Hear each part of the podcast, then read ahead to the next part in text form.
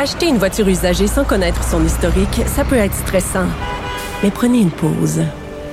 Et procurez-vous un rapport d'historique de véhicule Carfax Canada pour vous éviter du stress inutile. Carfax Canada. Achetez l'esprit tranquille. La Banque Q est reconnue pour faire valoir vos avoirs sans vous les prendre. Mais quand vous pensez à votre premier compte bancaire, tu sais, dans le temps à l'école, vous faisiez vos dépôts avec vos scènes dans la petite enveloppe. Hmm, C'était bien beau. Mais avec le temps, ce vieux compte-là vous a coûté des milliers de dollars en frais, puis vous ne faites pas une scène d'intérêt. Avec la Banque Q, vous obtenez des intérêts élevés et aucun frais sur vos services bancaires courants. Autrement dit, ça fait pas mal plus de scènes dans votre enveloppe, ça. Banque Q. Faites valoir vos avoirs. Visitez banqueq.ca pour en savoir plus.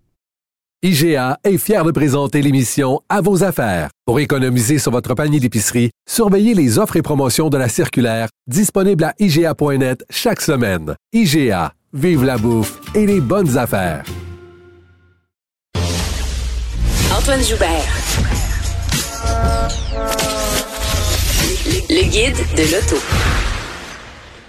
Chronique automobile avec Antoine Joubert, chroniqueur au guide de l'auto, qui a fait l'essai du nouveau Kia E EV9 2024, un VUS 100% électrique. Ça, ça va plaire, ça.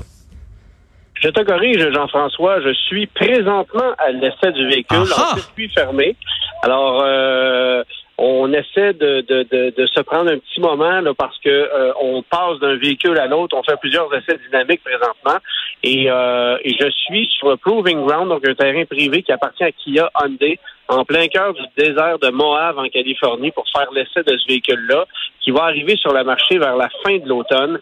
Euh, pour moi, ça va être ce qu'on appelle un game changer dans l'industrie parce que euh, c'est 100% électrique, c'est 500 km d'autonomie, 4 roues motrices, 6 ou 7 passagers, euh, un format qui va plaire aux Nord-Américains. On va se l'arracher. Je pense que le plus gros défi déjà, c'est d'être capable d'avoir une unité dans un délai raisonnable. Euh, les listes Hmm. d'attente sont déjà très longues pour ce produit-là. Euh, bien designé. Honnêtement, c'est euh, c'est- c'est un produit très convaincant. Il y a beaucoup de technologies qu'on connaît déjà parce que c'est la plateforme du euh, de la Hyundai Ioniq 5, Ioniq 6, euh, de la Kia EV6 notamment. Alors, c'est un peu la même technologie, mais appliquée à un format VUS que les euh, Nord-Américains aiment bien. Et euh, ce que je peux te dire jusqu'à maintenant, euh, c'est d'abord qu'on a réussi le tour de force d'avoir un coefficient aérodynamique très, très bon sur une grosse boîte carrée. Ouais, il est carré, la- la euh, en pas pour résistance rire. au vent- Oui, ben c'est ça, c'est c'est tout un défi.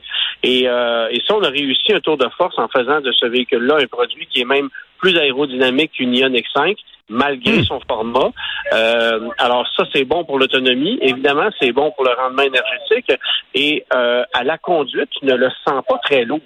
Alors ça, c'est c'est c'est vraiment bien, c'est vraiment un truc qui est réussi. Chez nous, on n'aura que des batteries de 99,8 kWh, donc d'autonomie qui va varier euh, grosso modo de 480 à 520 km selon la version, selon les roues que vous allez choisir.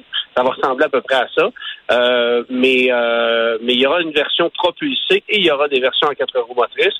Et aux États-Unis, il y aura aussi une version avec une plus petite batterie, euh, l'autonomie qui risque d'être autour de 300 km à ce moment-là. Euh, mais c'est sûr que ça va être intéressant. Puis le gros défi, c'est de savoir, évidemment, euh, si euh, ce véhicule-là va se qualifier pour des crédits gouvernementaux. Je pense qu'on va essayer de travailler pour que la version d'entrée de gamme puisse être qualifiée. Mais euh, un modèle GT Line tout équipé, quatre roues motrices, d'après moi, on va jouer facilement dans les 80 000 euh, Il n'y a pas de prix dévoilé pour le moment en ce moment-là.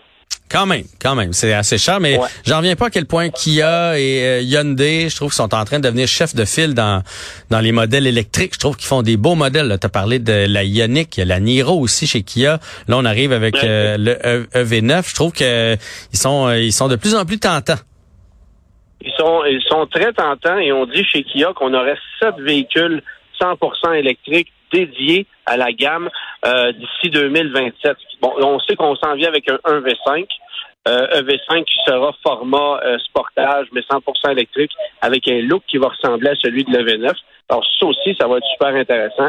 Ça devrait être dévoilé d'ici l'année prochaine. Euh, et euh, on risque d'avoir une nouvelle voiture électrique aussi qui va venir reprendre le flambeau, par exemple, euh, de la Kia Stinger qui disparaît, de la Kia K5 qui va éventuellement être remplacée. Alors, il y a beaucoup de nouveautés électriques qui s'en viennent chez Kia. Il y a des nouvelles mesures pour la sécurité, voyons, sécurité routière qui s'en viennent et tu te demandes si on vise la bonne cible. Ben, il, y a eu il y a eu une conférence de presse nommée aujourd'hui par euh, la ministre euh, Geneviève Guilbeault. Euh, notamment, on voulait parler de sécurité routière dans les zones de chantier, dans les zones scolaires. On va sévir à ce niveau-là. On parlait de plus de photoradars. Et moi, ce qui m'a un peu agacé, c'est qu'on parlait de plus de restrictions mais pas plus d'éducation. C'est toujours ça la question.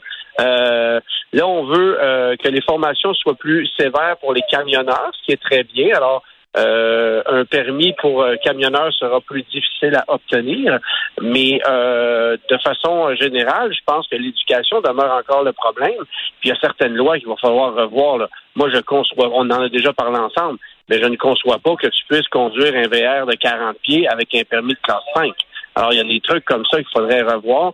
Euh, bon, évidemment, la formation des motocyclistes aussi. Euh, je pense que ça, ça a besoin d'être travaillé. Il y a eu trois décès en fin de semaine au Québec euh, uniquement en moto, euh, que ce soit fautif ou non, ça demeure quelque chose de très important. Pour le moment, ben, tout ce qu'on fait, c'est augmenter le, coût des immatriculations des assurances pour décourager les, les conducteurs de moto, les motocyclistes, mais quand même, je pense que plus de formation, ça pourrait aider aussi. Là. Ah, ça, ça c'est ça c'est clair. Un meilleur respect des consignes aussi.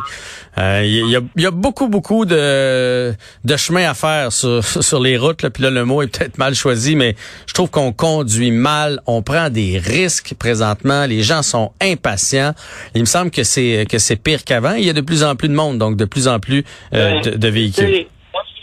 Je donne encore ce même exemple. Je revenais de, je revenais, je, suis allé sur la côte nord cette semaine et euh, et, je me suis, euh, je me suis rendu compte qu'il y a beaucoup, beaucoup de chantiers où on met des limites de vitesse abaissées, ce qui est absolument normal, mais où on va aller planter des photoradars alors qu'il n'y a aucun travailleur dans les zones de chantier. Mm Alors, c'est ça, moi, c'est une espèce de restriction, c'est profiter de la situation pour aller taxer l'automobiliste inutilement. Euh, moi, s'il y a des chantiers, j'aime ça voir des travailleurs dedans des chantiers vides. Il y en a partout au Québec avec personne pour pour euh, pour travailler. Puis on profite de la situation pour aller euh, mettre des amendes, mettre des photoradars. après ça, faut pas se demander pourquoi il y a certains automobilistes qui ont des comportements euh, qu'on peut qualifier d'inacceptables en zone de construction. Mais n'empêche, c'est une situation qui n'arrive pas ailleurs au pays.